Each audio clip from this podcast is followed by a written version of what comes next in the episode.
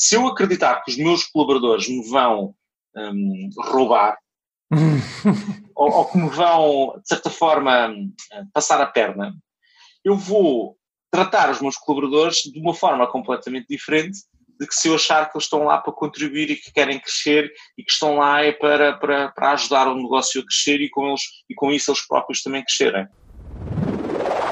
Este é o podcast do Tiago Faria.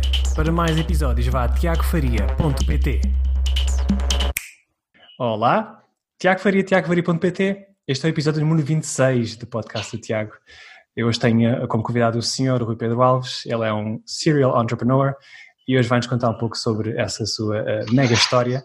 Uh, mas antes disso, uma pergunta. Uh, se gostava de ver mais conteúdos sobre empreendedorismo e, como, criação de novos negócios, por favor escreva sim nos comentários abaixo e se, se, caso contrário escreva não, para eu perceber um pouco melhor quais é são os conteúdos que você prefere e para enviar então mais da criação de vídeos e novos convidados. Olá Rui, muito bem-vindo ao meu canal, tudo bem, como estás? Olá Tiago, estou bem, obrigado e obrigado pelo convite antes de mais. Já sei que estás em San Diego, não é? Estás aí a atender, eh, attending some conferences. É verdade, neste momento estou em San Diego, estou, neste momento estou em between, ou seja, acabei um seminário a semana passada, portanto, em que, em que estive a participar aqui, estive a trabalhar literalmente, e, e, e, agora estou aqui a fazer um compasso de espera até começar outro seminário e aí vou ser participante, uh, portanto, e depois volto para Portugal. Ainda bem que te apanhei então aqui uh, no in-between. Vamos lá, isto temos aqui uns minutos para, para contar um pouco da tua história. Um, pronto, eu fiz uma muito curta introdução, mas para, quem não te conhece, uh, das poucas pessoas que ainda não te conhecem no LinkedIn e além, ah. contas quem és e, e o que fazes? Ok, então olha, eu sou o Rui, eu sou fundador de uma empresa chamada Rupial. Rupial quer literalmente dizer Rupial. Rui Pedro Alves. Ah, um, tinha reparado. As iniciais do, do nome é altamente egocêntrico, mas na altura. Sabes como é que eu li? Eu estava a ler em inglês Rupial. Rupial, é, normalmente é, acontece isso. Portanto, o, o, nome tem, tem essa versatilidade de. É melhor do que Rui. Rui em inglês, ninguém sabe dizer Rui casa do Rui. Ah, Rupial, toda a gente sabe dizer. Uh, mas, mas pronto, Rupial quer dizer isso, quer dizer Rupial, quer dizer Rui Pedro Alves, uh, são as iniciais, e o grupo já tem 12 anos, uh, é detentor da, da Quan, que é uma empresa de staffing em IT, portanto aquilo que nós fazemos é recrutamos, retemos talento em, uh, soft, em software development, um, essa é a Quan, depois temos o Invoice Express, que é uma software as a service, de, de, portanto, de invoicing, neste caso faturação. Uhum. Uh, aí temos cerca de 8 mil e tal clientes uh, em Portugal. Uh, depois temos o Clan HR, que é uma startup, que é um software as a service também, mas na área de gestão de recursos humanos, muito vocacionado na gestão de ausências e na gestão de despesas e na gestão do dia a dia de, de colaboradores na, nas empresas. No fundo, o que nós fazemos é recolher toda a informação para depois o processamento salarial ser mais smooth, ser mais uh, fácil de fazer. Portanto, neste momento o grupo tem cerca de 185 pessoas, está sediado em Lisboa e tem escritórios no Porto.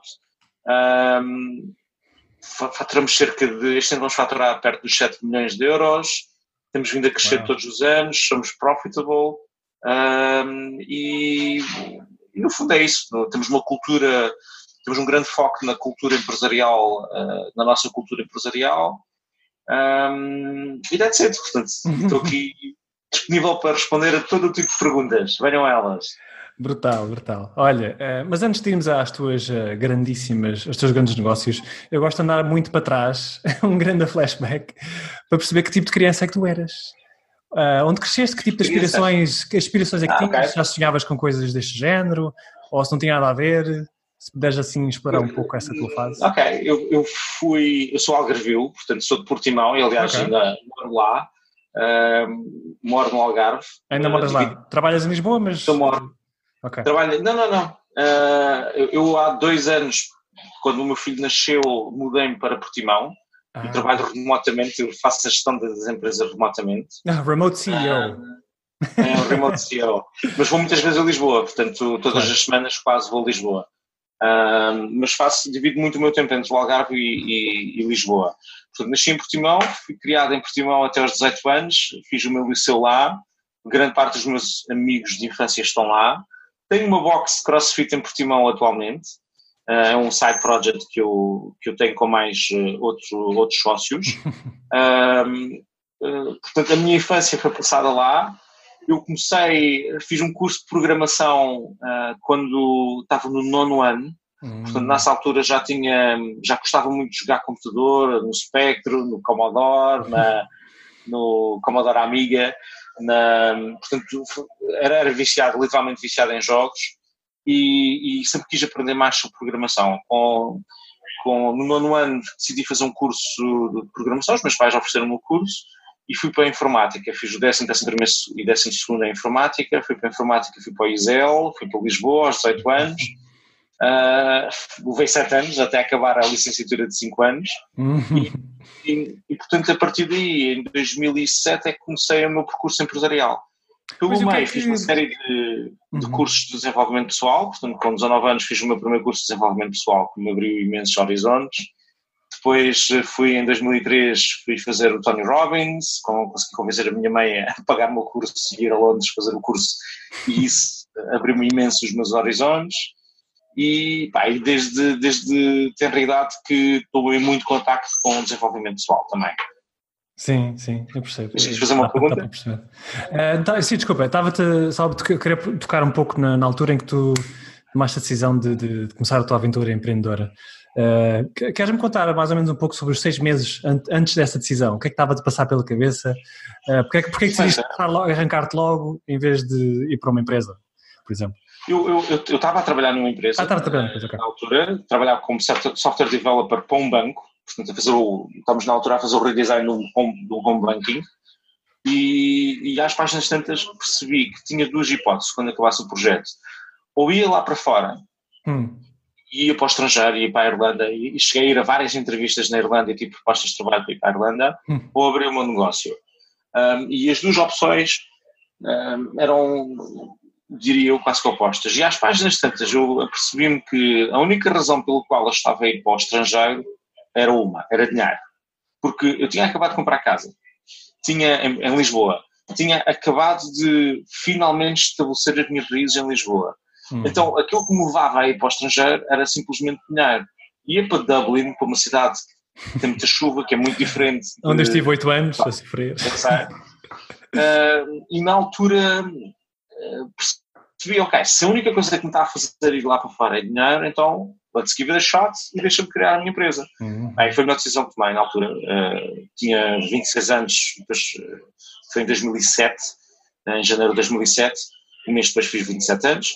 E, e, e, foi a melhor decisão que tomei porque, porque acabei por ter aquilo que queria, que era comecei a, a, a, aplicar muito dos conhecimentos que tinhas do mundo de desenvolvimento pessoal e criar uma empresa onde eu quisesse trabalhar todos os dias uhum. e fazer com que as pessoas que trabalham, trabalham comigo quisessem vir trabalhar todos os dias. E comecei a fazer as coisas à minha maneira, a imprimir a minha atitude no mercado e a coisa começou a crescer muito organicamente, muito devagarinho. Eu, eu, eu não, for, não sou apologista de que as coisas que são para durar levam tempo a crescer e, e foi o que aconteceu com a Rupial, portanto foram eh, foi crescendo muito organicamente e muito devagarinho.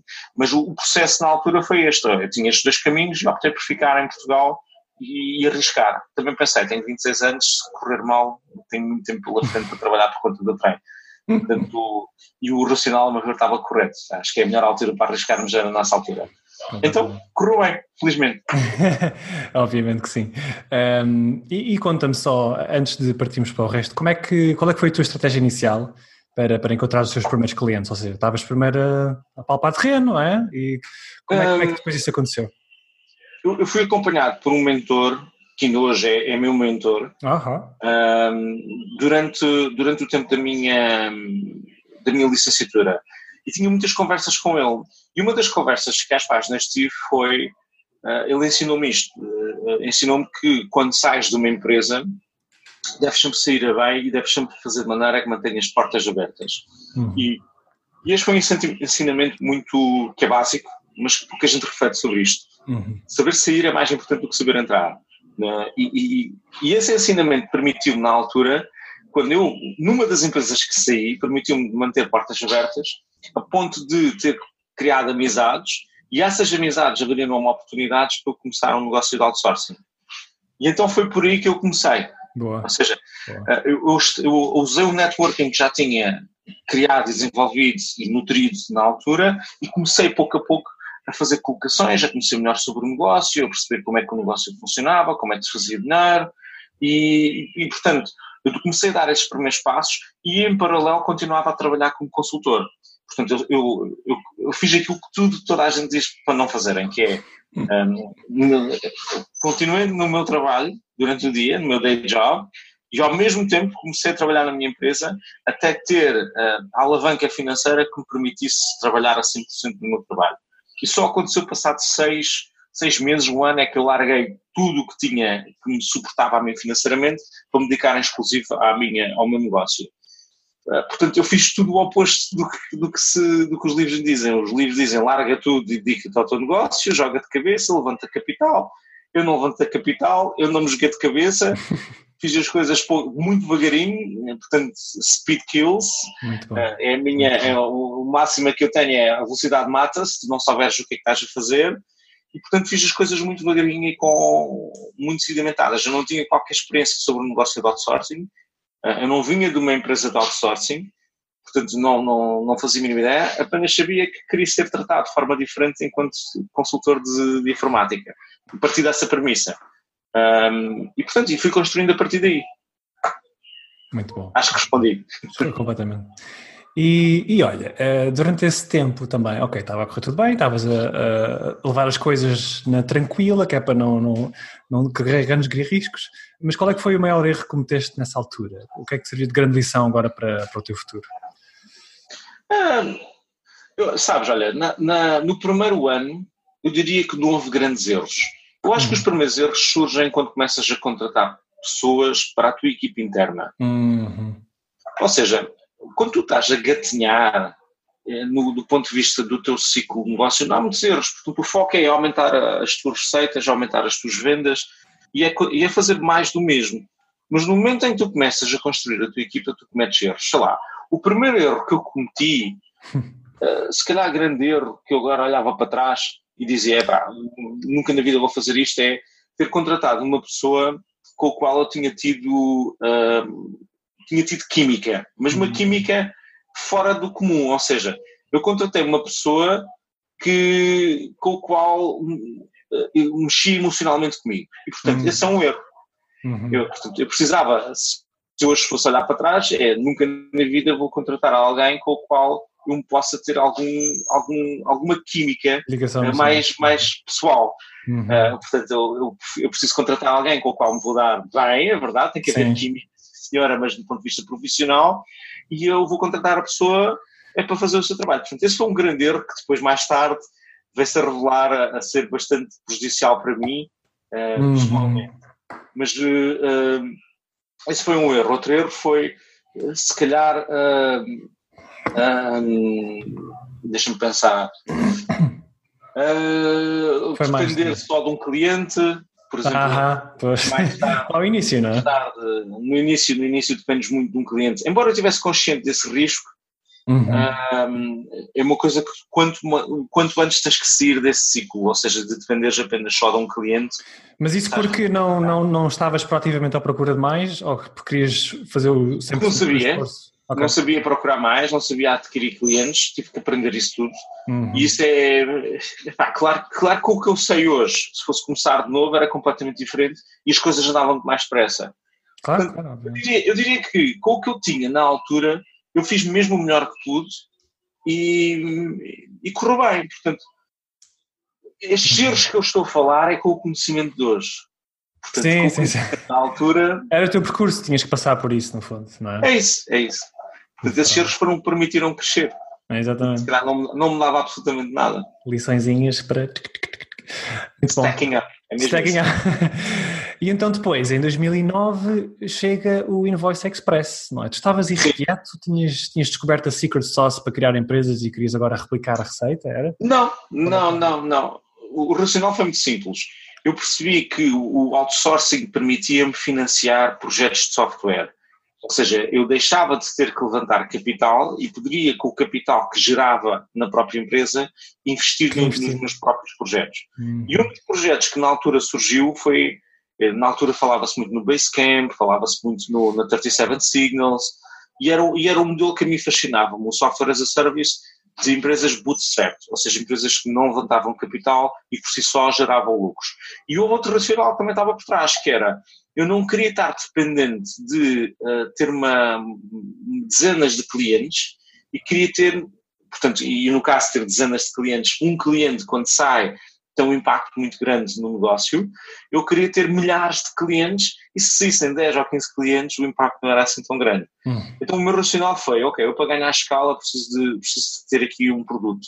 E, e, hum. e, na altura aquilo que pensei foi, pá, passei pelo drama de ter que emitir faturas na altura com o ERP que tinha, que era uma desgraça, que não funcionava em Mac e que era pá, horrível trabalhar com aquilo, e percebi, olha, está aqui uma oportunidade de negócio, se calhar a hum. gente consegue replicar o modelo que existe, se calhar, no FreshBooks ou no que existia. Na altura, o, o, que a gente fazia benchmarking era com o FreshBooks. E se calhar conseguimos trazer isto para Portugal. E, como eu tinha skills de desenvolvimento de software e eu, já tinha pessoas a trabalhar comigo, uhum. eu começamos a, a, desenvolver o produto. E depois aconteceu uma coisa mentira, que é, inicialmente fui eu que fiz o produto, só que às páginas tantas, uh, nós fomos assaltados. Um cliente, ah, vamos? É verdade e, e perdi, perdemos o, o, portátil, ou seja, levaram os nossos portáteis. E eu não tinha nada no GitHub, não havia nada disso, não havia, não havia nada cloud, nem nada. Nada na cloud na altura e perdemos tudo. Então, na altura tomei uma decisão que foi, que foi muito consciente, que é, ok, nós vamos fazer um produto e eu não vou escrever uma linha de código. Eu vou-me focar na parte de gestão do produto e vou deixar a, minha equipa de desenvolvimento desenvolver o produto. Hum. Isso obrigou-me a pensar mais do ponto de vista de gestão e de estratégia no crescimento do produto do que propriamente no desenvolvimento do produto. Hum, então, isso foi, e, e, isso revelou-se ser uma, uma decisão sábia. E, e, e, aconteceu porque fomos assaltados. E foi, foi o melhor que te aconteceu. foi, foi, tivemos, foi, foi, um, foi um obstáculo que apareceu na, na altura e que nos obrigou a fazer tudo de novo. Espetacular. Vai ficar logo no agora, na altura. Sim, na altura deves ter sofrido e chateado muito, mas, mas pronto, correu muito bem e, e acho que tens toda a razão. o Invoice Express. Quando distanciamos mais do produto, começamos a pensar mais estrategicamente e como é que devemos adicionar valor ao cliente, etc. Faz todo o sentido. Um, e olha, então, ok, estava correndo tudo bem. E a partir de certo momento, uh, a partir de que momento é que tu decidiste começar então a ajudar outros empreendedores e proprietários a, a crescer os seus negócios? Foi, foi uma coisa que surgiu naturalmente? Foste pondo um vídeo aqui, outro Sim. ali, começou a ter tração? Não, o, a questão dos vídeos surge já muito tarde, ou seja, muito tarde.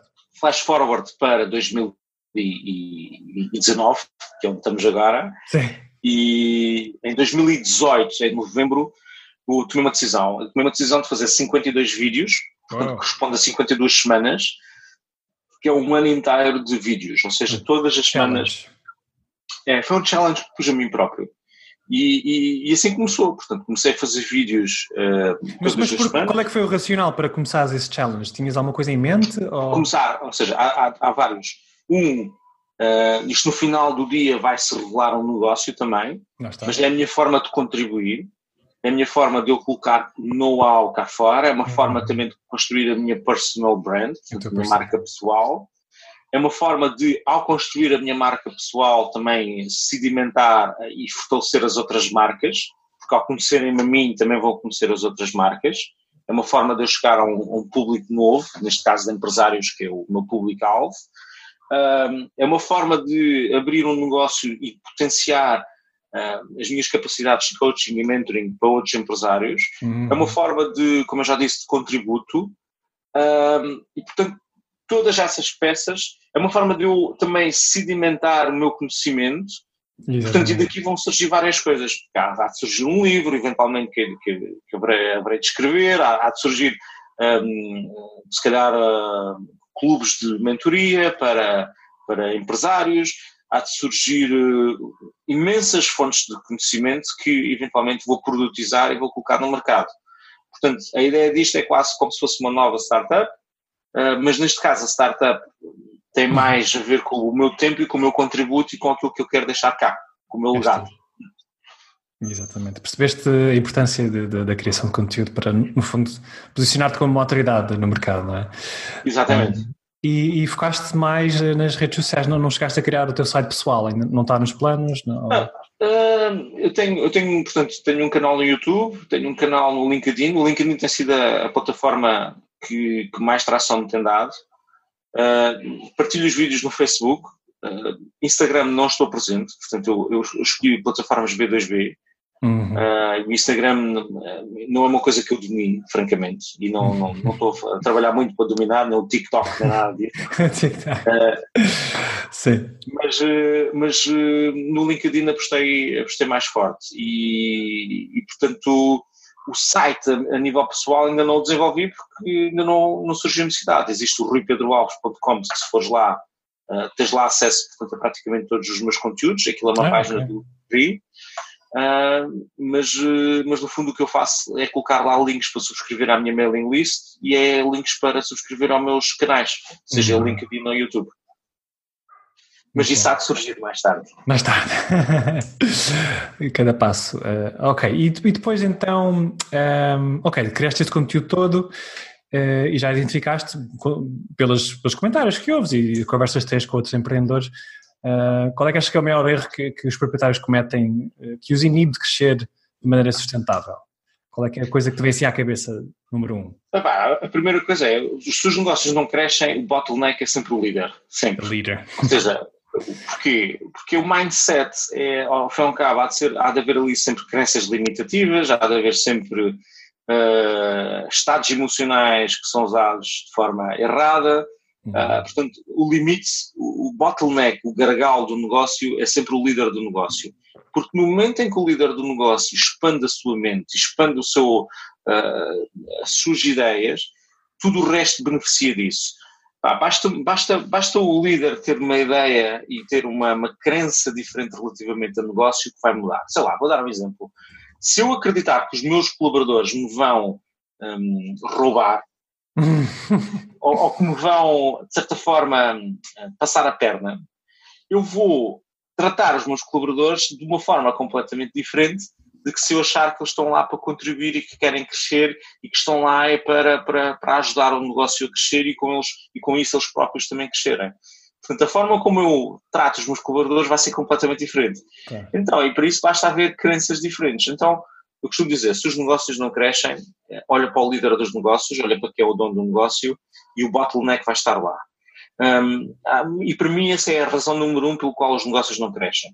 Porque se formos a ver bem, isto é, isto é um clichê, mas é verdade, 80% é psicologia e 20% é mecânica. Uhum. Aquilo que tu tens que fazer para crescer um negócio está descrito em todos os livros e todos os manuais de gestão e de, e de marketing digital e todas as estratégias, todas as táticas, elas estão disponíveis hoje em dia, só que falta a psicologia para pôr em ação e para fazer as coisas andarem.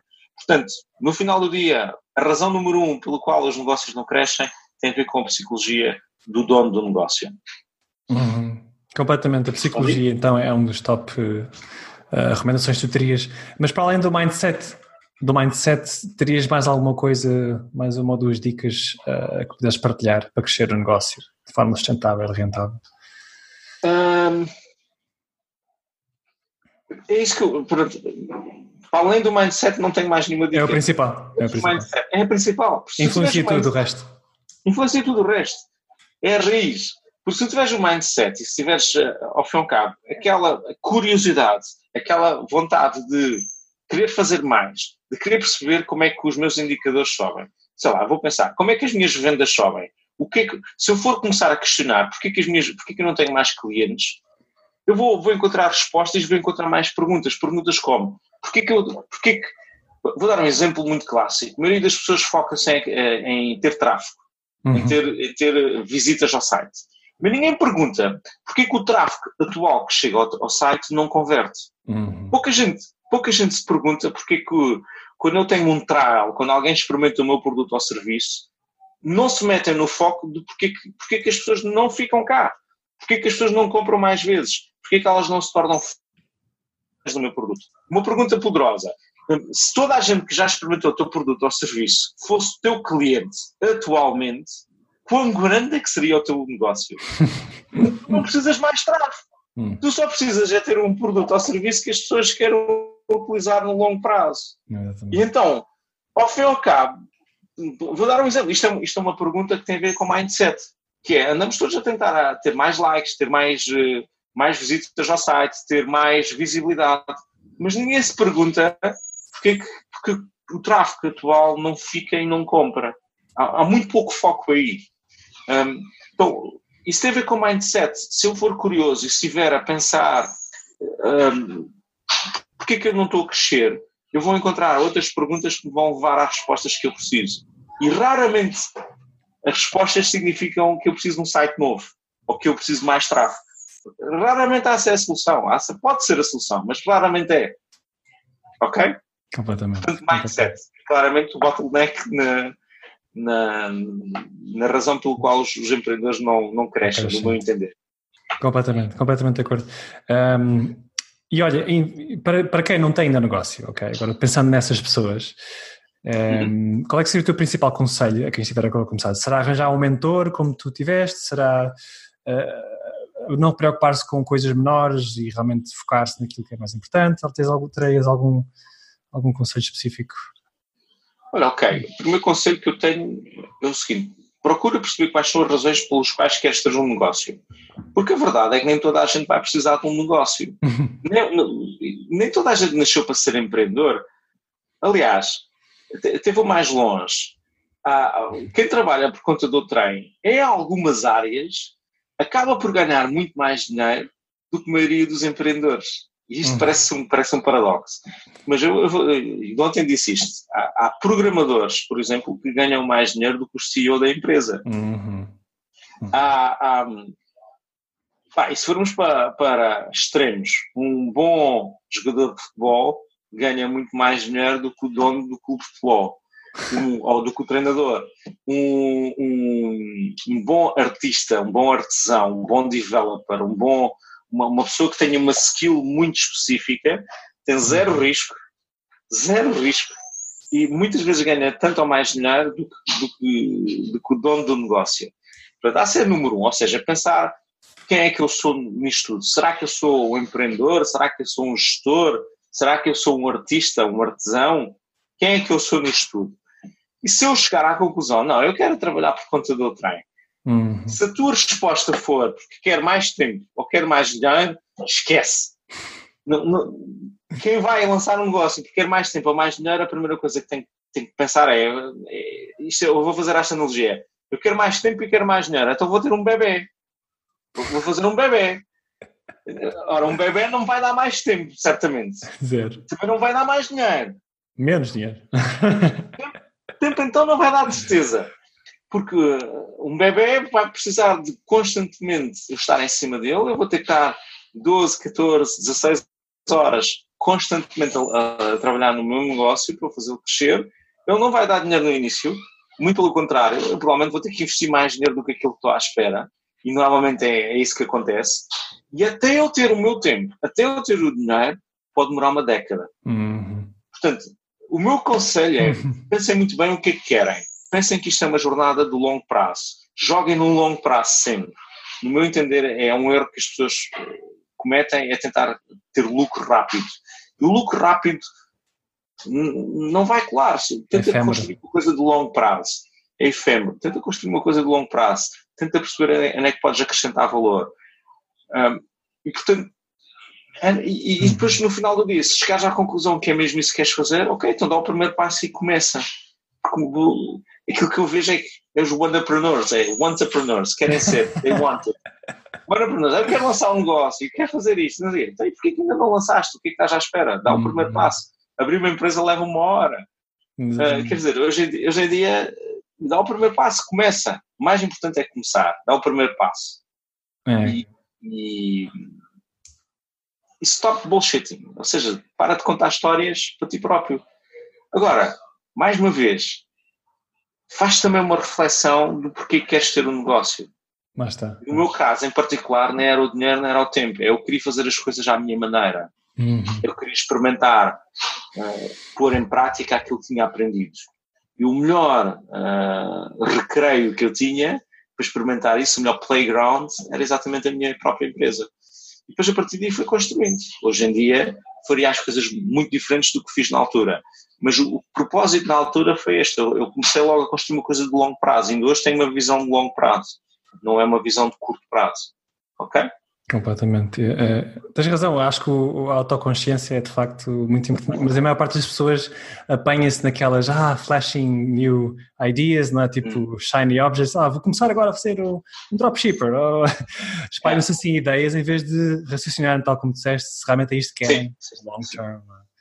Também, posso, posso dar aqui um, um nuggetzinho a maioria das pessoas também tem a ideia de que ter different income streams of revenue, ou seja, uhum. fontes de diferentes de, de, de, receita, de dinheiro, acham isso uma boa ideia. Todavia, se nós olharmos para a história, existem dois, dois, dois momentos. Existe um momento de criação de riqueza e existe um momento de manutenção de riqueza. Uhum. E se nós olharmos uh, historicamente, o momento de criação de riqueza raramente foi conseguido quando nós estamos focados em diferentes fontes de receita. Ou seja, foi sempre na concentração de riqueza. Hum. Vou dar exemplos. Zuckerberg, Facebook, o Bill Gates, Microsoft.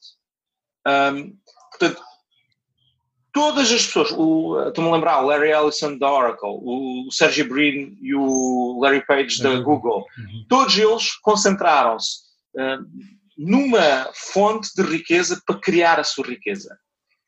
Agora, outra coisa é criação de riqueza, outra coisa é manutenção de riqueza. Como é que eu. Uma coisa é get rich, outra coisa é stay rich, manter-me rico. E aí é que entra os Warren Buffett, é que entra a diversificação de portfólios, é que entra a diversificação de, uh, para, portanto, para dispersar o risco. Uhum. Aí é que entra a, a, as different income streams. Ou seja, uma pessoa que esteja, seja trabalhador por conta do trem, a pior coisa que pode fazer é ter várias bolas em vários sítios diferentes a tentar ganhar dinheiro. É preferível concentrar as bolas num só cesto e fazer crescer esse cesto e proteger esse cesto, neste caso uma empresa, um, e só quando tiver a riqueza construída então começar a diversificar. Porque o, um erro que eu vejo que muitas pessoas cometem é tentar logo ir para diferentes bolas. Eu consegui um milagre. Foi, eu tenho dois negócios que são muito fortes pois. e tenho uma pequena startup. Eu consegui um pequeno milagre, porque não é fácil e hoje olho para trás e percebo que tive sorte, entre aspas, de ter conseguido construir dois negócios que são rentáveis. Mas isso é difícil fazer. Uhum, uhum. É muito difícil. Um, portanto, não, há sempre outra dica. Não, tentem não dispersar o vosso foco e atenção em diferentes fontes de rendimento. Procurem uma e façam-na crescer essa. Uhum. E seguindo esse raciocínio, um, alguém que esteja a ter resultados positivos no seu primeiro negócio, então, Uh, tu aconselhas então investir 10, 10x nesse negócio ou criar uma nova unidade de negócio seguindo a mesma receita? Eu, Portanto, não, não aconselhas? 10x no negócio. 10x, perfeito. Faz todo sentido. É pá, viver obcecado com aquilo. Até esse negócio, sim, até aquilo explodir. E, vou dar um exemplo, para quem vende, estou a imaginar, alguém que tenha vendido a sua empresa e tenha ficado milionário. Agora tem um desafio maior e tem um desafio diferente, que é em primeiro lugar, eu estou a fazer crescer a riqueza. Vendi, ganhei milhões de dólares. E vamos imaginar, agora eu tenho que manter esses milhões de dólares. Pois. E o jogo é diferente aí. o jogo aí já é diferente do que é aquilo de, de, eu estar a criar riqueza. Portanto, o, sei lá, há ainda empreendedores hoje em Portugal que tenham, venderam as suas participações e saíram, fizeram um exit e fizeram muito melhor. Neste momento a preocupação deles é como é que eles mantêm e fazem crescer esse portfólio. É um jogo completamente diferente. Ok? O jogo muda completamente. Um, ok, estamos, estamos, quase a chegar ao fim, um, mas olha, falaste há pouco um, da tua estratégia de longo termo, ok? E o que é que vês o Rui a fazer daqui a 10 anos? Tens já uma ideia concreta ou ainda mais a longo termo ou short term? Não, posso, posso dizer isto, o, a Rupial está a crescer e está a consolidar um, os seus negócios. A Quan está a crescer e está a expandir-se internacionalmente, o Invoice Express também, o Clan está a sedimentar a sua base de clientes. Portanto, isso vai continuar a acontecer nos próximos uh, 3 a 5 anos, nós estamos a, portanto, a internacionalizar e isso vai acontecer portanto, com, com, com pelo menos duas áreas de negócios no Universo Express e Equine. Hum. Dito isto, eles vão começar a gerar massa crítica do ponto de vista de cash flow e vai haver um momento em que nós vamos começar uh, a adquirir empresas. Vamos começar a focar-nos não em criar novos negócios, mas sim na aquisição de empresas. Portanto, e daqui a 10 anos eu vejo-me com um grupo, é investir, mas na aquisição. Uhum. Um, vejo, vejo com muito bons olhos termos um grupo com vários negócios que adquirimos ao longo do tempo, a integrá-los e a, e, a, e a transformar a, a passar pela máquina, não é? E a passar pela máquina, portanto, e sermos um grupo maior nesse, nesse aspecto. Muito focado em cultura, uma cultura de crescimento, excelência e felicidade no local de trabalho, e, e, a aplicar isso nos negócios em que tocamos. E, e, o que é que achas da tua marca pessoal? Vês a tua marca pessoal a superar esses negócios? Não.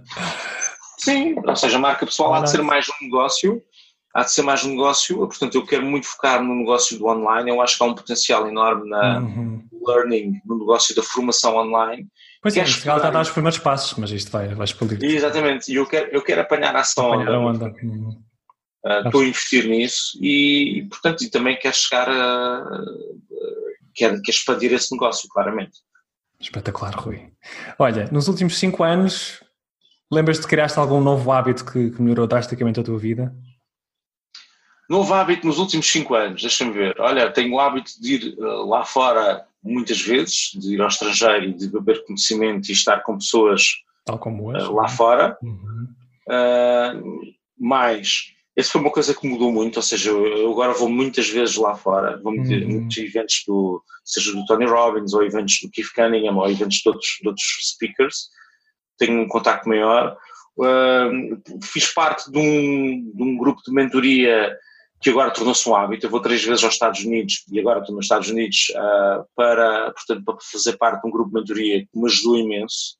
Uh, é tipo um mastermind, é? Onde vários... É, é um mastermind, é um mastermind, sim, com outros empreendedores, okay. uh, presencial, mas um mastermind com um nível muito alto, muito, hum. muito bom. Um, outro hábitos, uh, alimentação, mudei a minha alimentação e também mudou muito uh, a, minha, a minha vida. Uh, nos últimos cinco anos fui pai, portanto aí houve muitas rotinas novas que apareceram e, e, graças a Deus. Uh, e sei lá. Muito bom. Acho que já chega. Já chega, já são bons hábitos. Eu pergunto um. Tiveste então a criar grandes hábitos que te melhoraram drasticamente a vida. Muito Sim. Um, olha, já falaste aí de algumas personalidades, mas uh, queres contar de mais algumas que tu sigas online e que te influenciaram fortemente? Uh, Sim, uh, Tony Robbins claramente é uma, uma personalidade que influenciou bastante. Um, e, e do qual uh, tenho, sou muito grato de fazer parte também da equipa uhum, deles. Da equipa, é verdade. Um, o, mas sei lá, o Keith Cunningham, sem dúvidas, foi, está a ser uma referência no mundo dos negócios, é o mentor que eu, que eu descobri e de quem mais gosto, que é, para quem não sabe, é o Pai Rico, no livro do Pai Rico, Pai Pobre, ele é a pessoa que inspirou o Kiyosaki. O Robert Kiyosaki. Oh. É. Esse foi o livro que me fez um grande clique também, brutal. Fez. O Robert Kiyosaki inspirou-se no Keith Cunningham com pai rico para escrever o um livro. Hum. Tudo o que ele aprendeu, eh, que veio do pai rico, é o que Cunningham por uhum. trás. Uh, esse também foi uma influência. Em Portugal, o Luís Martins Simões, o, o Jorge Coutinho, Pedro Vieira, uh, sei lá. Mais referências. Uh, depois, depois tenho muitos livros. Brandon Burchard está toda agora os primeiros passos com ele. Um, mas estou a explorar outros, outro conteúdo, outro, outros, outros conteúdos, outros mentores. Não segues o, Gary Vee, não? Ele não te inspira? Sigo o Gary Vee. Okay. Não, inspira-me. Gosto muito do Gary Vee. Uh, não sou, mas o Gary Vee é mais. Uh, como é que é dizer? Focado no conteúdo. é focado no conteúdo, é, se calhar um pouco parecido. Eu, bom, agora. vou ser humilde. Eu, bom. Como é que estou a seguir um caminho, se calhar até semelhante ao Gary Vee? Uh, estamos todos, estamos todos. Ela, ela é um todos. Mas sim, ela, uh, gosto muito do Gary Vee, sim. Uh, e pá, e não me ocorre assim mais, pois o resto são livros de autores que. Pois é, isso que eu te ia perguntar. Se tivesse escolher um livro para oferecer a uma pessoa sobre qualquer tópico que quisesse, qual é que, qual é que seria? E porquê? Olha, depende do livro. Então, olha, posso dar dois. Se fosse okay. um tema pessoal, é, sabe, se fosse um tema espiritual, conversas com Deus.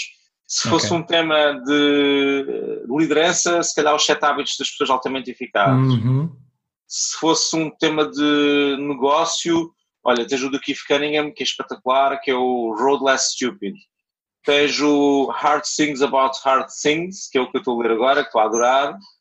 Tens hum, de negócios tens o Good to Great, tens uh, Algum do Tony Robbins? cultura empresarial. Do Tony Robbins, e é mais desenvolvimento pessoal, tens o Awaken the Giant Within. Awaken já. tens o Unlimited Power, tens o Monge que vendeu o seu Ferrari do Robin Sharma, tens o Clube das 5 da manhã do Robin Sharma, sei lá, tens eh, outros livros que tenho, que tenho ali. Olha, um livro que adorei sobre marketing, Story Brand, mudou completamente Ui, a forma como nós- adorei, adorei, adorei. Espetacular. Yeah, esse livro é muito bom. Uh, aplicamos isso em praticamente todas as nossas marcas.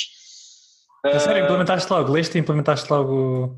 logo, Ok. se fores ao site da Quan, é tudo Story Branding. Uau, ok, vou já explorar. E os testemunhos também, tens, tens conseguido captar os testemunhos com aquela, aquele formato de story brand? Não. Uh, testemunhos Isso é uma das coisas que eu tirei do livro dele foi isso, de contar uma história de testemunhos de com aquele formato mais eh, emocional, mais... Sim, sim, sim, sim, sim. Ok, Mas- espetacular. Grande lista, pá, já temos aqui uma listaça. Vou, vou ter um trabalho de tomar nota disto. Eu não É. leio muitos livros, eu, eu considero que sou daquelas pessoas que não leem muitos livros.